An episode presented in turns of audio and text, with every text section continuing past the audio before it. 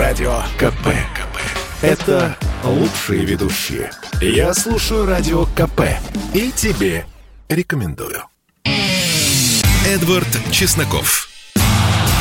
Отдельная тема.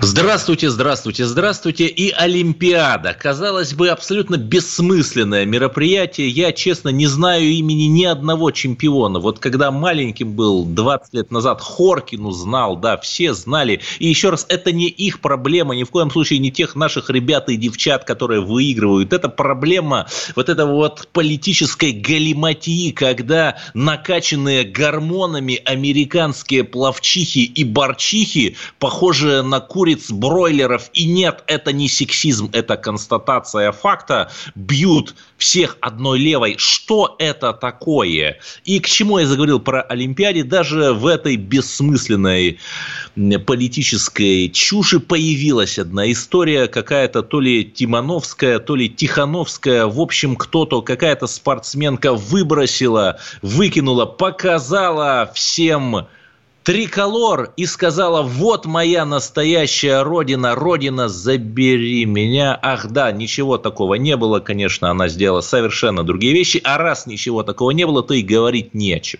Поговорим о главном. 12 июля президент Владимир Путин выпустил свою невероятную, концептуальную, мощнейшую, говорите как угодно, прочитайте, кто не читал статью о русско-украинских отношениях.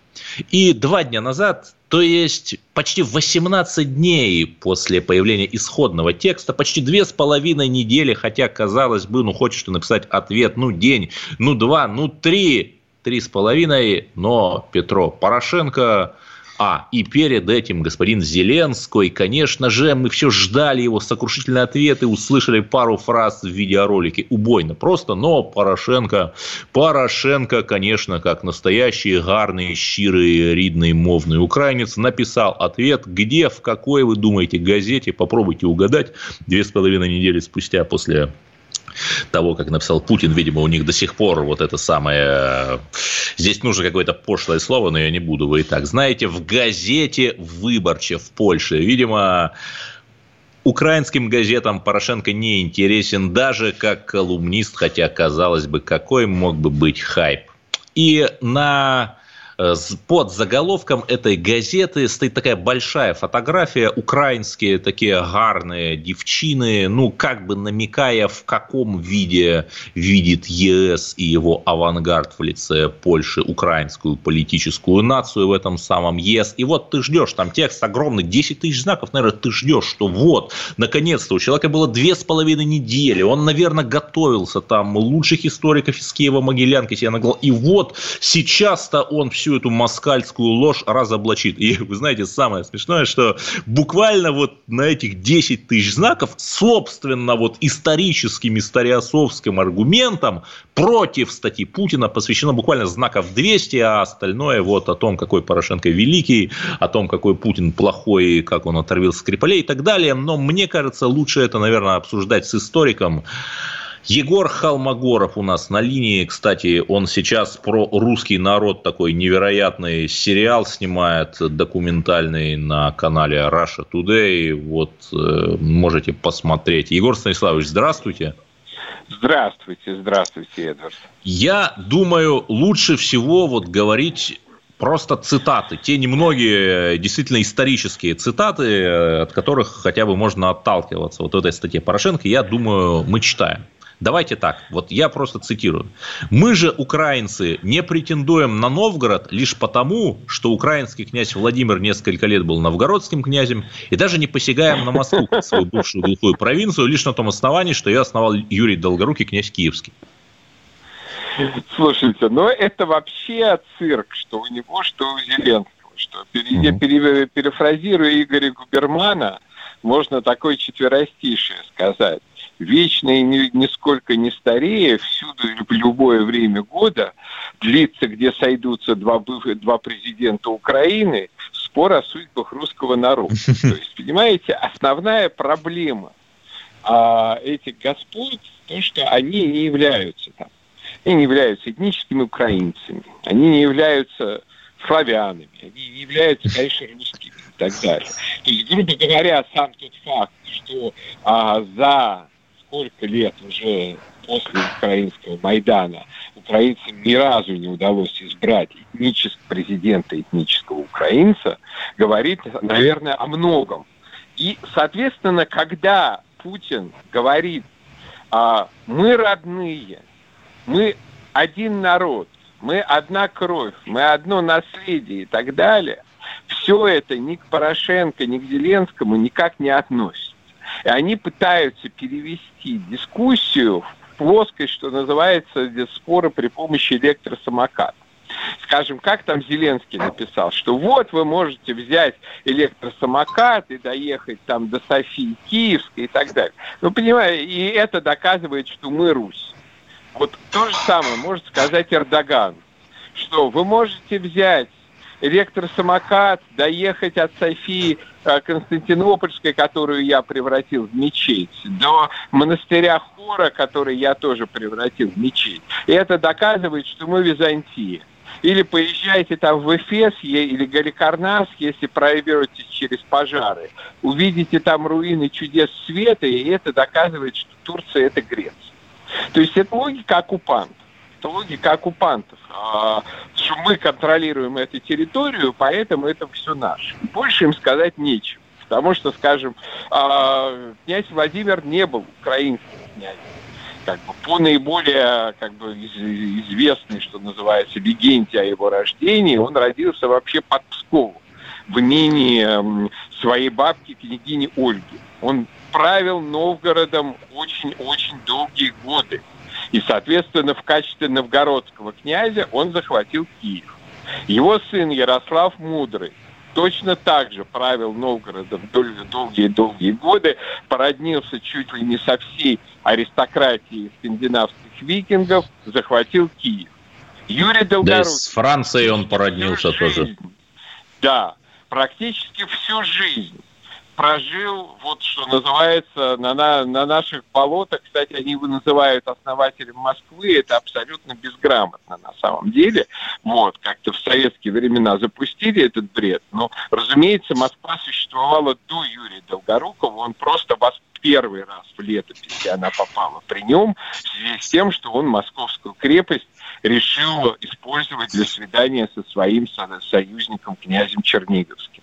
То есть э, Москва существовала задолго до Юрия Долгорукова, но он, несомненно, для нее что-то сделал важное, там, может быть, пару заборов построил и так далее. И вот Юрий Долгорукий, опять же, был Суздальским князем и захватил Киев. И несколько раз да, после этого северные князья, князья, как бы выходившие из территории нынешней Российской Федерации, тоже захватывали Киев. Другое дело, что нам не надо идиотничать так, как идиотничают э, эти наши братья по разуму из Киева, и, скажем, вносить в историю Древней Руси какое-то противопоставление севера и юга, начинать принижать Киев там в ущерб, э, в, в пользу Новгорода, Ладоги или кого-то еще. Напротив, ну, нужно к Киеву относиться как к нашему наследству, которое нуждается в реконкисте. То есть он э, как бы вне нашей юрисдикции, э, вот только в августе будет 30 э, лет как. Скажем, у испанцев большая часть их страны была вне их юрисдикции много-много столетий. Они Но под Маврами. Тысячу лет воевали, да. Вот. А они почти тысячу лет отвоевывали ее у арабов и в итоге отвоевали. То есть что называется, если они рассуждают в логике оккупантов, мы должны рассуждать в логике реконкисты, тем более, что в нашем случае это все решится гораздо проще и быстрее. Но что здесь еще интересно, что здесь еще как бы анекдотично, если у нас есть немножко времени. Вот скажем, что в какой логике рассуждал Зеленский. Вот посмотрите, вот наш герб, трезуб, а мы а, соответственно, это говорит о том, что мы связаны с Киевской Русью. Есть только один нюанс. Дело в том, что слово «трезуб» придумал Николай Михайлович Карамзин в начале XIX века, великий русский историк. Он нашел, как бы, тогда все, все эти исследования были только в зачаточном состоянии, монеты князя Владимира и князя Ярослава, увидел на них некий знак, который ему, как человеку как бы классической культуры, больше всего показался похожим на трезубец Посейдона, и он написал, что, как бы, соответственно, на этих манерах, монетах знак подобный трезуб. Сейчас уже очень хорошо исследованы родовые знаки Рюриковича. У 90% из них два зубца. У Владимира и у Ярослава, как бы вот этот средний элемент, который, что называется, приняли за третий зубец, появился как бы ну, в качестве такого вот поиска всевозможных вариаций. То есть сейчас это археологам отлично известно. И то, что Зеленский рассказывает... Да, у нас 40 секунд остается, связаны, Егор Станиславович. Да, с Древней Русью, потому что у нас герб Трезуб говорит о том, что у них нет никакой связи с Древней Русью. Что они все это вычитали из русских книжек 19 века. Что мы можем точно так же начитаться Толкина про эльфов и объявить себя эльфами начать говорить... Ну, многие, кстати, действительно языке. объявляют, говорят, что такая национальность, эльфы там себя вписывают эльфами во время переписки. Да, спасибо. С нами был Егор Холмогоров. Мы обсуждали историографические фантазии Зеленского и Порошенко. И 8 800 200 ровно 9702. Я буду говорить о преступности провокаторов в июле, а вы звоните и скажите, как нам сохранить межнациональный мир в России. Оставайтесь на линии, продолжим через минуту. Радио КП. Это самые осведомленные эксперты. Я слушаю Радио КП. И тебе рекомендую. Эдвард Чесноков. Отдельная тема. И у нас уже есть звонок. Андрей из Абакана. Вы на линии. Здравствуйте, Эдвард. Вот вы спрашиваете, как сохранить межнациональный мир в России. Я думаю, mm-hmm. все очень просто существует просто журналистская этика, где не нужно говорить э, ни о чеченцах, ни о американских плавчихах. Вот Жириновский там где-то о президенте э, Азербайджана нелестно отживался. Да, кстати, на волнах радио «Комсомольская правда». Да, все это было, там нота какая-то, протеста. Это неправильно. Это люди-провокаторы, которые сталкивают на межнациональной основе людей очень умных, очень продвинутых. Кто это слушает, он все понимает, о чем речь. Я думаю, нужно задуматься, потому что жизнь этих людей очень дешево стоит. Да, спасибо, Андрей. Вы высказали очень важную и правильную версию. И более того, я согласен, что вот все эти люди, кстати, пишут, что умер Есен Засурский. И давайте пойдем по пути Константина Крылова, тоже покойного, говоря о каком-то человеке, что он хорошего сделал для русских. И да, я как-то пытаюсь что-то сказать и чувствую, что вишу в воздухе или в вакууме. И э, я обещал э, вам э, рассказать про как раз те самые межнациональные отношения. И давайте вот мы не будем действительно кого-то клеймить, а просто назовем этих людей провокаторы. Провокаторы, которые отрицают межнациональный характер России, которые отрицают межнациональный мир и которые, которым плевать, что когда-то наши прадеды вместе многонационально сражались сражались в Великую Отечественную войну. Им на это плевать. Но к чему я, собственно, с вами говорю? Есть такой канал «Русский ориенталист», телеграм-канал. Он достаточно такой амбивалентный, очень много пишет там, как мы где-то проигрываем по мягкой силе. Например, тут я не буду с ним спорить, но у него есть очень интересный пост – который я позволю себе с небольшими фрагментами зачитать. Это просто хронология. Знаете, вот как э, Великая Отечественная война день за днем такие проекты есть, а тут хронология криминальных происшествий в июле. Как раз июль прошел с участием тех самых провокаторов. 3 июля Магадан. Массовая драка группа мужчин из Южных республик избила другого мужчину от 5 до 10 человек. Следующий день, 4 июля, Санкт-Петербург. Люди азиатской внешности численностью не менее 6 человек столкнулись на Больше Охтинском проспекте. У них были бейсбольные биты. Ладно, несколько дней ничего не было, не спорим. Пропускаем. 9 июля в Новой Москве нелегальные мигранты из Средней Азии устроили побоище на рынке на улице Адмирала Корнилова. До 15 человек. 11 июля два дня спустя. В Химках два уроженца Киргизии получили ножевые ранения в ходе небольшой потасовки. Почему это важно? Потому что уже на следующий день, 12 июля, на Зеленодольской улице, как такая война продолжения после этого конфликта, 180 граждан Киргизии и Таджикистана устроили массовую драку в Кузьминках. 94 задержаны. 94 задержаны. Двое госпитализированы. На следующий день, 13 июля, мигранты подрались в Москве, на этот раз в Одинцово. В стычке приняли участие не менее 10 человек Яндекс. И тот же самый день, 13 июля, в Новосибирске группой провокаторов э, откуда-то из стран провокаторов избит добровольный народный дружинник Вячеслав Бондарев. Пропускаем день, ничего не было. Слава богу, день мира. 15 июля в Москве посетители торгового центра, предположительно э, провокаторы, избили двух охранников. Сотрудники ЧОПа получили незначительные травмы. Я думаю, что это вот христианские фундаменталисты были, конечно же. 15 июля тот же самый день у станции метро Царицына трое провокаторов избили двух местных жителей, после чего скрылись, но их задержали э, им от 19 до 26 лет. 17 июля, пропускаем один день, 17 июля в Ельне, Смоленской области, группой пьяных контрактников-провокаторов был насмерть забит камнем местный житель Андрей Шатров, пытавшийся разнять драку с их участием. Не надо, лучше бегите или сразу звоните в полицию. Целее будете. Следующий день, 18 июля в подмосковной Апрелевке около 20 человек устроили массовую драку со стрельбой, и участниками стали провокаторы из стран провокаторов. Они использовали палки, бутылки, травматический пистолет.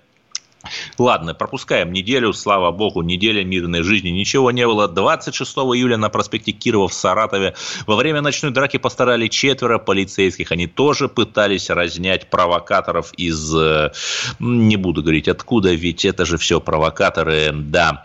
Ладно, еще три дня прошли тихо. 29 июля в Невском районе Санкт-Петербурга произошла массовая драка между уроженцами и уроженцами, неважно, просто провокаторами и все всего их было 300 человек, провокаторов, 300 провокаторов, отрицавших межнациональный характер России, 140 из них доставлены в полицию. И 29 июля в тот же день в центре Симферополя между местными жителями и группой провокаторов, э, около 10 человек, тоже произошла драка. Да-да, оттуда вот этот вот мем «убери пистолет или я свой достану». Очень страшно. Просто нужно немедленно Тарантино и Гая Ричи пригласить, чтобы они э, нас снимали, снимали фильмы осваивали деньги из откуда из фонда кино, все эффективнее будет, чем, ну, вы понимаете. И 30 июля предпоследний месяц. В ТЦ «Тройка» на Верхней Красносельской улице в Москве тоже группа провокаторов устроила драку. Ну, их задержали, да. Вот такой вот прекрасный месяц, который мы прожили. Просто один месяц, просто один месяц одного года. И если вы ждете какого-то вывода, то я не буду делать вывод. Ведь вы и так все знаете и все понимаете. Не дадим провокаторам подорвать наш, э, наши ценности, которые заключаются в... Не знаю в чем, никто не знает. Ну, ладно. Поговорим о других, более трагических вещах. Год, э, трагическая годовщина, вернее, простите, 29 э, июля группа журналистов Архан Джемаль, Александр Расторгуев и Кирилл Радченко, да, можно там говорить, что они там работали на каких-то полуиноагентских э, людей, но тем не менее это россияне, и тем не менее, даже если они вам не нравятся, никого нельзя убивать. И вот 29 июля их последний раз видели живыми, и э, около полудня 30 июля они направились из Банги в Бомбаре, и на следующий день были обнаружены убитыми в 23 километрах от Сибю. Это Центральноафриканская республика. И да, там есть российские интересы, одна, один известный российский комбинат питания там присутствует, там присутствуют политологи, и новая газета к третьей годовщине это действительно трагической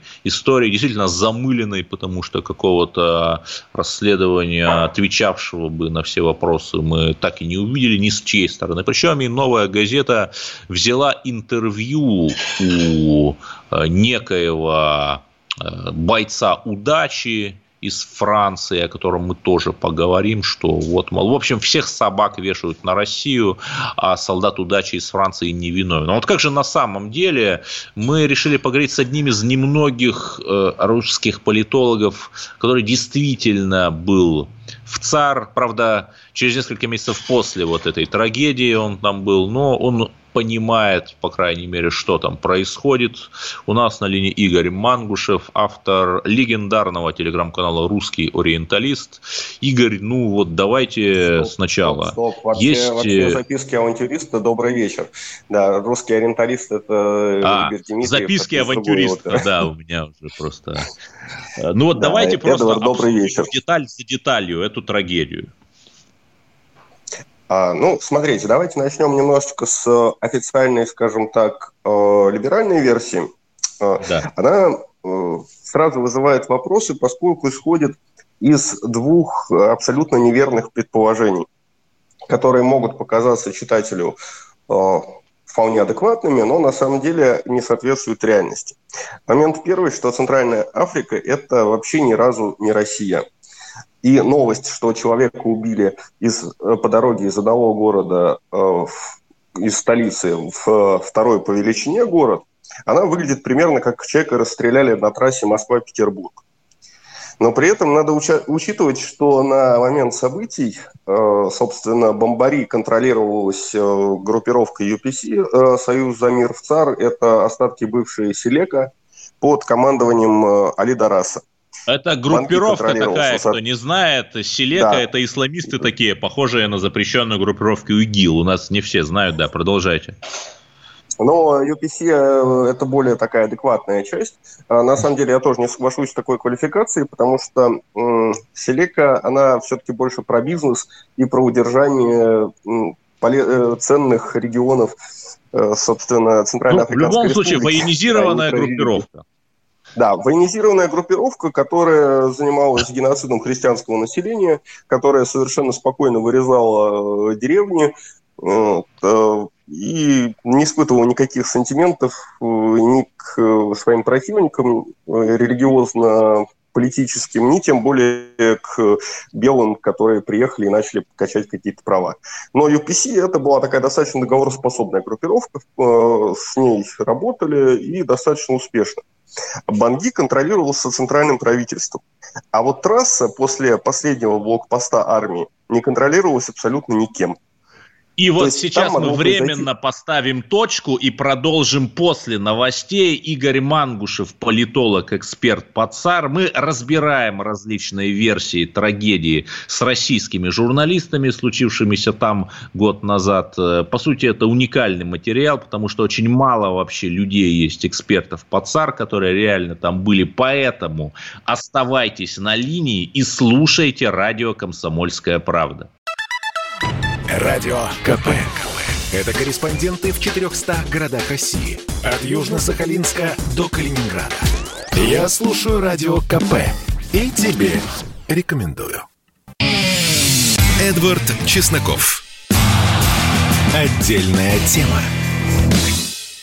И мы с политологом Игорем Мангушевым продолжаем говорить о третьей годовщине трагедии гибели российских журналистов Джемаля Радченко и Расторгуева в ЦАР в Центральноафриканской Республике. И мы не собираемся плясать ни на чьих костях. Это ужасная трагедия. Мы осуждаем убийц, кто бы это ни были. Мы осуждаем тех, кто затягивал расследование это дело. Но в то же время это дело заслуживает объективного рассмотрения. И вот давайте продолжим. Игорь Мангушев, один из немногих политологов, который был в ЦАРе. Вот вы говорили в прошлом блоке о том, что по сути это дорога из Банги в Бомбари, по которой в свой последний путь отправились эти три человека, на тот момент контролировалась только всевозможными парамилитаристскими группировками.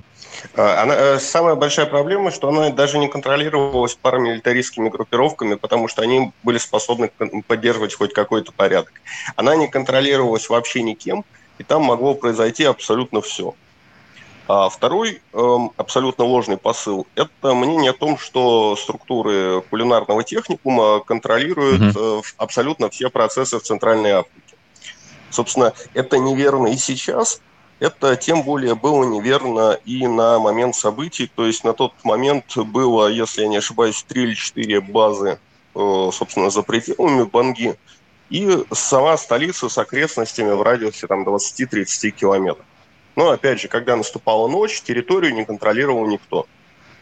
Вот. Э, это два посыла, на которых строится и расследование Центра Досия, и э, публикация Это новой газеты. Признан, признанный на агентом, я должен да, сказать, признан, да, признанный, да, признанный... господина Ходорковского, да. Продолжайте. Я почитал финальный их доклад, он написан мега профессионально, он может вызвать доверие у людей, но а, для людей, которые проецируют как бы свою жизнь в цивилизованном государстве на африканские реалии, которые от этого бесконечно далеки. То есть, естественно, если что-то происходит на трассе Москва-Питер и убивают журналистов, которые имеют конфликт с олигархом, то тут есть э, повод задуматься, что это заказное убийство, и все это спланировано, и виновник, в принципе, понятен. Там может случиться абсолютно все. Более того, то, что меня Э, очень удивило изначально, когда только это все произ... Э, вот эта трагедия произошла, это то, что люди, профессионалы своего дела, э, с приездом в Центральноафриканскую республику начинают вести себя как инфантильные школьники, приехавшие на каникулы. Это для меня абсолютная загадка. Ну вот те самые трое журналистов, да. Да, Джемаль с его опытом, э, собственно, горячих точек, с его опытом Ливии, э, Кирилл Радченко, который был журналистом ANNA News в Сирии. Это все опытные люди, но при этом они едут без разведки, без э, какого-то изучения обстановки на местности и действуют, вот, как будто они снимают «Орел и решка» там, про ну, Центральную да. Африку вплоть до того, что они берут с собой абсолютно копеечную сумму денег наличными, э, рассчитывая снимать где-то по карте. В банке один банкомат на тот момент был, и он брал комиссию, если я не ошибаюсь, либо 30, либо 35 процентов.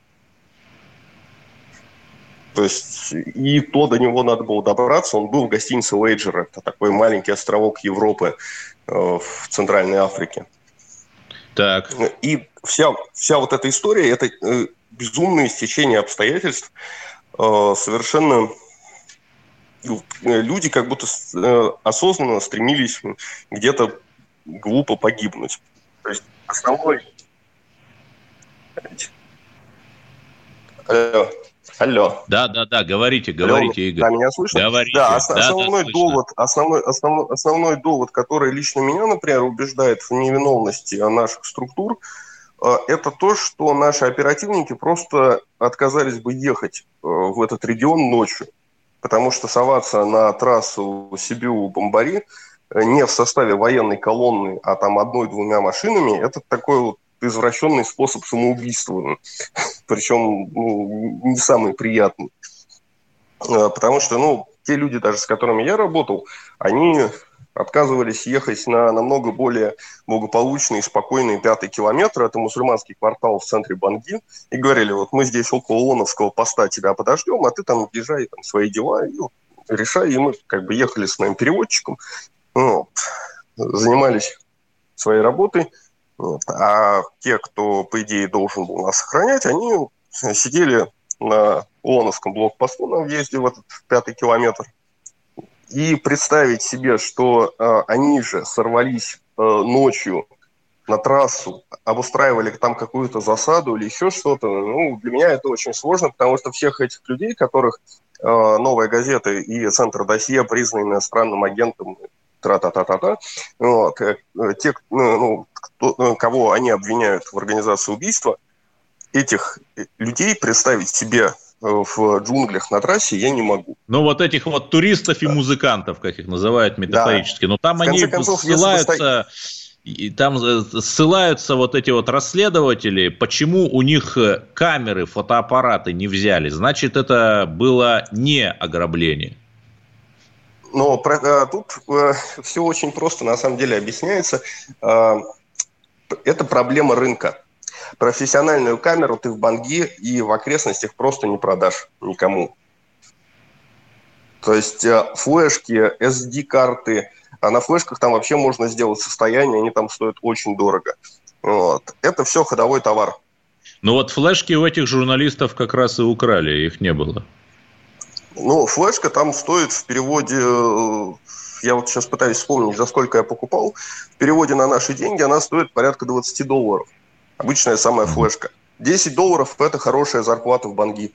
А, военнослужащий э, получает порядка 40 долларов. То есть две флешки – это уже, в принципе, месяц можно не работать. Да. Плюс наличка. Если у них, по э, данным, собственно, центра досье, было порядка 8 тысяч долларов. Признанного иноагентом, да. Да. За 8 тысяч долларов наличными в Африке убьют любого. Ну, в смысле, вот в этой Африке, в центральной.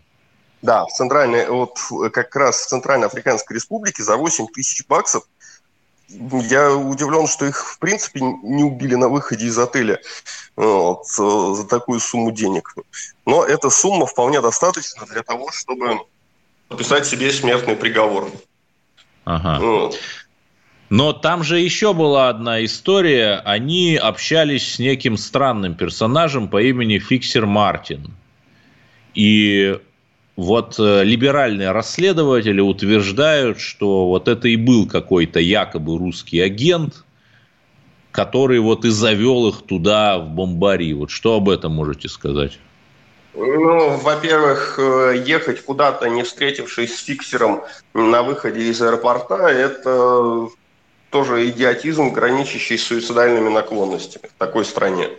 Во-вторых, я не могу как бы утверждать, что это не был какой-то русский агент. Э, хотя я вполне могу допустить, что русский агент просто послал их куда подальше, типа, ребята, идите вот в бомбарию. Вот. А главный, э, еще один важный момент, что если бы их деятельность как-то серьезно мешала бы, или наносила бы ущерб, там, ну, не будем говорить интересам Российской Федерации, а просто интересам э, русской миссии в регионе, никакой проблемы ну, окончить их земной путь э, в черте города не было бы вообще, потому что там это тоже абсолютно нормальное явление, что кто-то кого-то постоянно стреляет, тем, а тем более по ночам. Для, для этого тащиться э, по ночной трассе в джунглях далеко от города, далеко от э, зоны стабильного контроля, тоже абсолютно лишнее, абсолютно бессмысленное дело. Хорошо, то, то есть... Что касается, э, что касается Мартина, эта история да. очень мутная. Тут надо очень читать полностью все их переписки вот, и пытаться понять, кто это был. Э, версия, версия Риафана о том, что это был э, вот как раз этот французский, скажем так, солдат удачи, она тоже мне, честно говоря, не нравится, потому что для него это слишком грубая работа, он обычно... Ну, вот, вот, вот давайте как раз поговорим об этом. Значит, новая газета а как не... раз к третьей, к третьей годовщине взяла интервью у человека по имени Кристоф Рането. Француз, которого разыскивает Интерпол, что интересно. Он живет во Франции, поэтому никуда не выезжает. И э, классический такой солдат удачи, и вот он всячески говорит, что вот русские плохие, а он не виноват. И при этом он говорит, например, что он в ЦАР в последний раз был э, в 2004 году, и очевиднейшим образом, что это неправда, потому что есть хотя бы даже в его личном Фейсбуке удаленные фотографии о том, что человек, которого опять-таки там Риафан обвиняла в том, что он и есть организатор убийства, я сейчас там не говорю правда или нет, просто были такие обвинения. И вот новая газета в его интервью, в интервью с ним выставляет его таким белым и пушистым, у которого даже не было там своей ЧВК, и непонятно, что у него за 600 человек под ружьем были, о чем он сам в интервью говорит. Вот об этом что скажет. Волонтеры. волонтеры и пиарщики были. 600 человек. Да. Э, я, честно говоря, не знаю. Э, у меня, когда я прочитал эту статью, первым делом у меня сложилось э, мнение, что ну, как бы, руководитель вот этой кулинарной компании, комбината питания, заплатил новой газете, чтобы они эту статью опубликовали. И чтобы они нашли... Потому что там чудовищные там... нестыковки, просто элементарно да, проверяемые. Что у любого человека, который в теме э, вообще функционирования подобных инструментов, а, да, а, это фантастическая история, конечно, как абсолютно честный, добродушный француз, причастный к взрыву, за что он Игорь разыскивается Мангушев, политолог, э, разоблачил и разбил в пух и прах либеральную версию трагической гибели журналистов. Оставайтесь с нами. Чесноков. Радио КП. Это самые оперативные новости. Я слушаю Радио КП и тебе рекомендую. Эдвард Чесноков. Отдельная тема. Мы будем защищать русский мир, говорим мы, но как доходит до дела и до реальной поддержки соотечественников получается как-то не очень. У меня на линии блогер, путешественник, публицист Александр Лапшин. Он сейчас живет в Армении. И он, и его родственники, друзья, такие же россияне, которые обладатели паспортов РФ, то есть не какие там абстрактные соотечественники, а обладатели паспортов РФ, живущие за границей, пытаются устроить своих детей в русские школы. Еще раз, это не какой-то единичный случай, это не проблема одной семьи. Они обошли пороги трех русских школ, то есть, еще раз, именно тех школ, не армянских школ с русскими классами в Ереване, а именно тех школ, которые финансируются Российской Федерацией. Это важно. Скоро 1 сентября, школы. И с чем же они столкнулись, граждане России, которых, по идее, должны были в школах, финансируемых, я еще раз подчеркну, Российской Федерацией, принять, записать их, то есть детей туда в первый класс. Вот, Александр, рассказывайте. А, значит, прежде всего, я хотел бы сказать, что да, я никакой не прибывший соотечественник, у меня нет какого-то двойного гражданства с Арменией, я не армянин, мы просто а, по работе, у меня есть несколько проектов в Армении, в настоящее время находимся там. Возможно, через год проекты закончатся, мы едем назад домой, но сейчас мы там. Значит, дочке надо идти в первый класс в сентябре, и весной э, мы обратились в три э, русские школы. Я именно говорю про русские школы, а не про какой-то русский класс в армянской школе. Это 21-я школа, э, принадлежащая Минобороны Российской Федерации в Ереване. Это школа ФСБ погранслужбы значит, Российской Федерации, это школа Газпрома. То есть это все э, русские, я бы сказал, российские школы с российской учебной программой. То есть в чем разница? Если идти в армянскую школу, где есть русский класс, это все-таки армянская школа с изучением армянского языка, а, армянской истории вместо российской. То есть ребенок, который закончил русский класс армянской школы, и потом через год-два он попадает, скажем, в московскую школу, это для него совершенно другой мир. А, значит, началось с того, что весной наши друзья из Санкт-Петербурга, которые тоже по работе оказались там на полгода на год в Армении, спросили меня, что типа ты тут уже несколько месяцев, ты опытный, а куда нам устроить ребенка? Я да, то есть это не только это не только случай Александра Лапшина, это единичный. Нет, это не конечно, это это практика, да. да. И я, естественно, им сказал, ну вот прекрасная школа, 21-я Минобороны России, куда принимают. Ну, знаете, единственное, что Александр, мы как бы не критикуем Минобороны, потому что не не не не критикуем. Они, да, ну просто школа номер персонал, тем более, что персонал там набирается да. местный, а не из да, Минобороны. Вот, а, да, а, значит, а, я сказал, идите туда, потому что там учатся очень много детей моих армянских знакомых, которые, кстати, не имеют к России абсолютно никакого отношения, то есть чисто армянские граждане, ну просто которым близка русская культура. Да? Там примерно треть всех учеников вообще не имеет никакого отношения к России.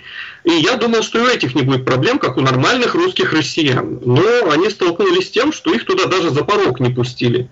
Я очень удивился. Я пошел вместе с ними.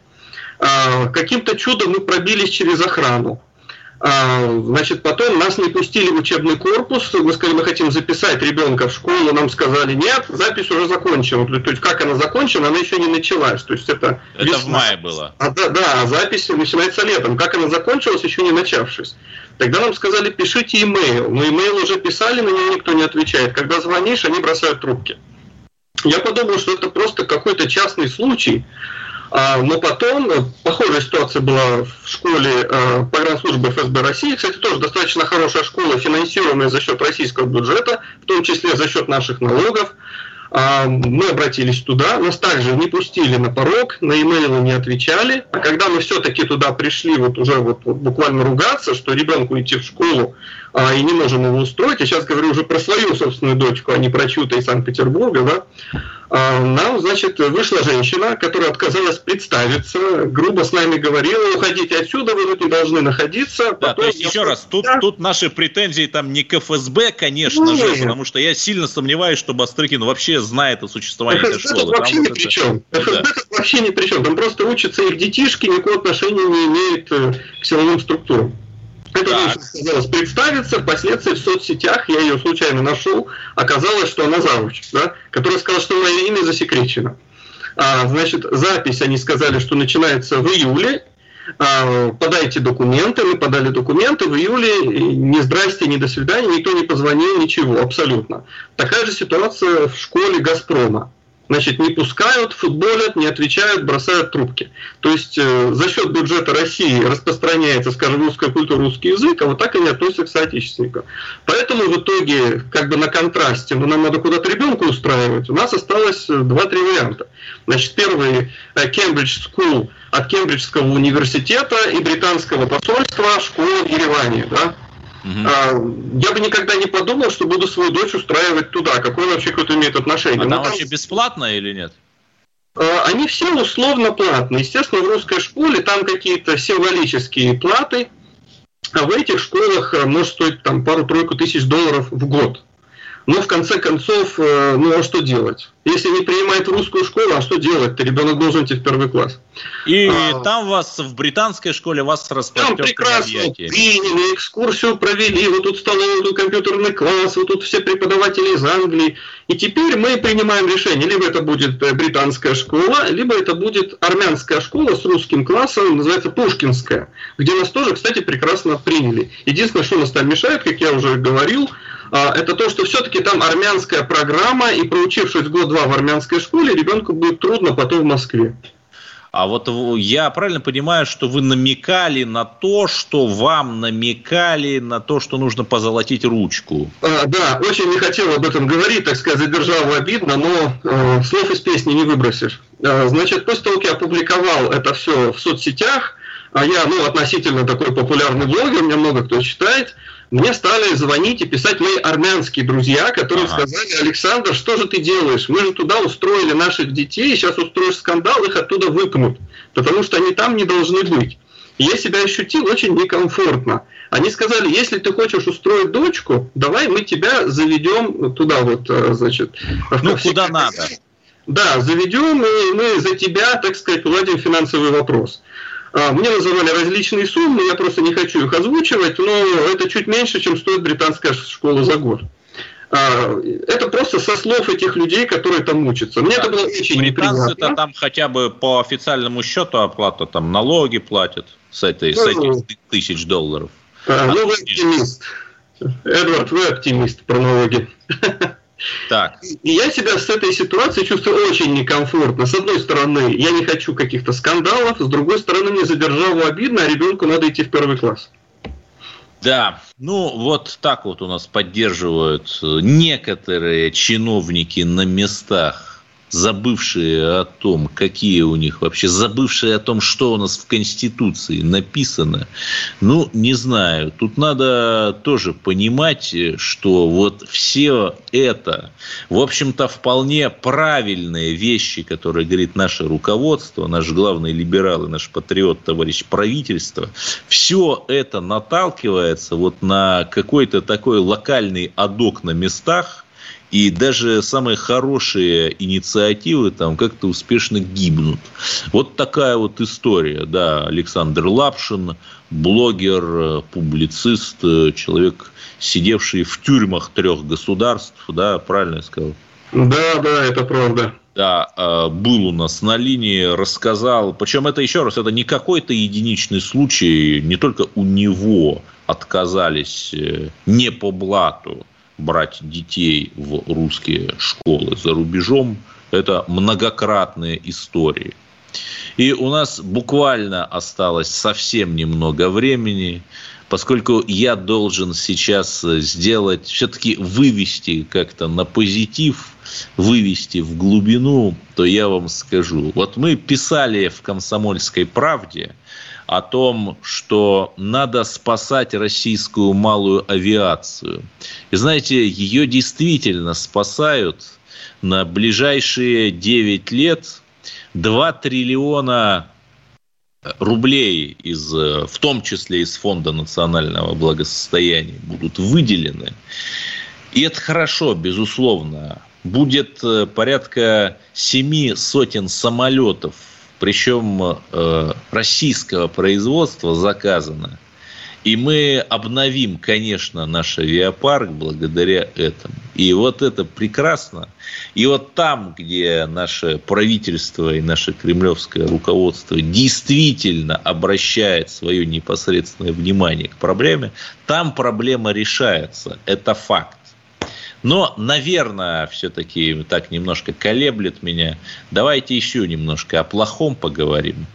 Рыбарь, это такой тоже телеграм-канал, написал для Федерального агентства новостей. Еще раз, там можно по-разному относиться к этому медиа, но я там писал свои колонки в том числе. Там была интересная история. Оказывается, что есть невероятная сеть из десятков и сотен СМИ, в том числе в России, которые проталкивают проамериканскую повестку. Это все стоит смешные деньги, 18 миллионов долларов в год. Смешные деньги. Причем все открытые документы можно просмотреть. У меня такой страшный вопрос. А есть ли у нас какая-то сетка, которая проталкивала бы тоже в мировом масштабе, да хотя бы в масштабе союзного государства, да хотя бы то, что Сталин был лучше Гитлера? Вот давайте этот вопрос подвесим в воздухе, оставим его риторическим и попрощаемся с вами до завтра. Слушайте радио «Комсомольская правда», чтобы о новых русских победах узнать первыми. Эдвард Чесноков. Отдельная тема.